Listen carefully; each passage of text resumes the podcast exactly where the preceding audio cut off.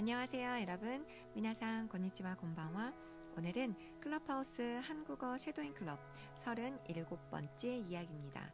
교화 데스네 클라브 하우스노 샤도잉 클럽 산주 나나반메노 하나시 데스. 오늘은 11월 11일 빼빼로데이 이야기인데요. 교화 데스네 11月 11日の 빼빼로데이의 話です。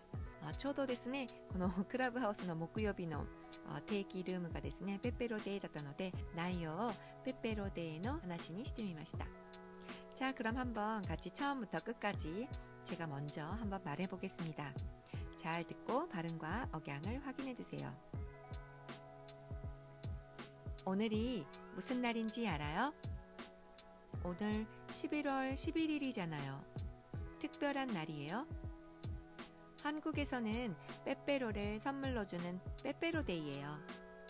자, 여기 제가 사왔어요. 와, 정말 고마워요. 이런 건 처음 받아봐요.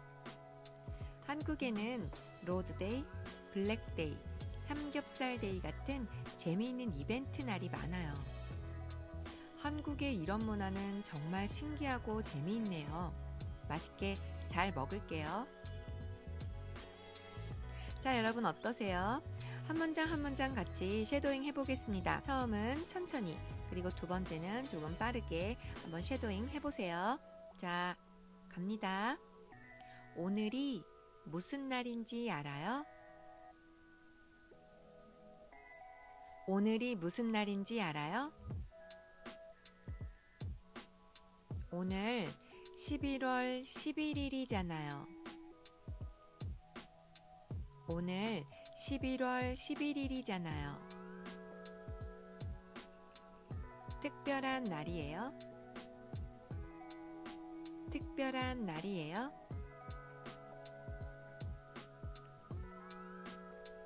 한국에서는 빼빼로를 선물로 주는 빼빼로 데이예요.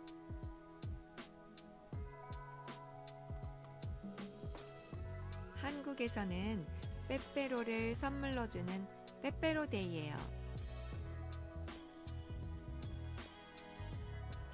자, 여기 제가 사왔어요. 자, 여기 제가 사왔어요. 와, 정말 고마워요. 와, 정말 고마워요. 이런 건 처음 받아봐요. 이런 건 처음 받아봐요. 한국에는 로즈데이, 블랙데이, 삼겹살데이 같은 재미있는 이벤트 날이 많아요.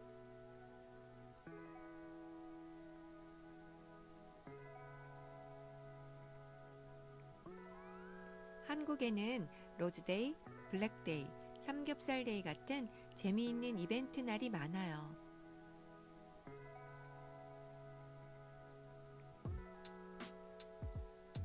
한국의 이런 문화는 정말 신기하고 재미있네요.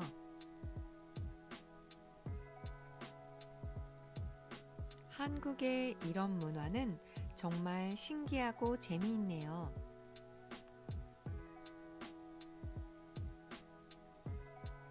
맛있게 잘 먹을게요.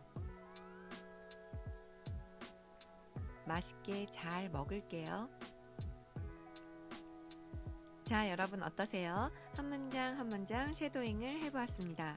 자, 그럼 이제 A, B를 나눠서 연습해 보겠습니다. 제가 A, 여러분이 B예요. 자, 갑니다. 오늘이 무슨 날인지 알아요?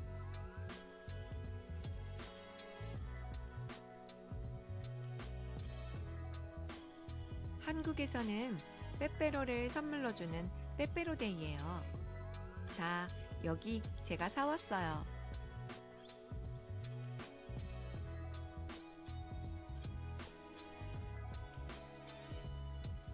한국에는 로즈데이, 블랙데이, 삼겹살데이 같은 재미있는 이벤트 날이 많아요.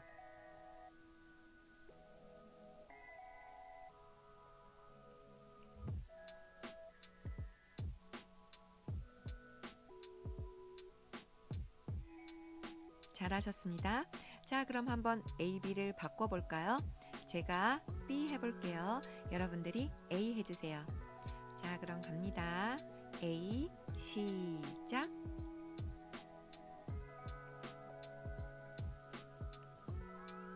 오늘 11월 11일이잖아요. 특별한 날이에요.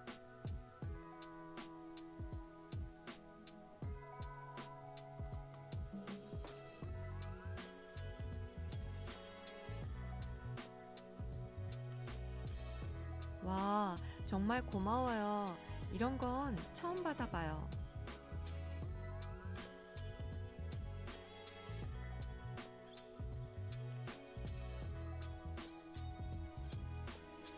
한국의 이런 문화는 정말 신기하고 재미있네요. 맛있게 잘 먹을게요. 자, 여러분 아주 잘하셨습니다. 그럼 처음부터 끝까지 다시 한번 천천히 저와 같이 한번 발음해 봐요. 자, 갑니다. 여러분도 한번 해보세요. 오늘이 무슨 날인지 알아요? 오늘 11월 11일이잖아요. 특별한 날이에요. 한국에서는 빼빼로를 선물로 주는 빼빼로 데이예요. 자, 여기 제가 사왔어요. 와, 정말 고마워요. 이런 건 처음 받아봐요. 한국에는 로즈데이, 블랙데이, 삼겹살데이 같은 재미있는 이벤트 날이 많아요. 한국의 이런 문화는 정말 신기하고 재미있네요. 맛있게 잘 먹을게요. 자, 어떠세요, 여러분? 어, 연습은 중요하다는 거 아시죠? 많이 많이 듣고 또 목소리를 내서 많이 연습해 주세요. 오늘도 수고하셨습니다. 감사합니다.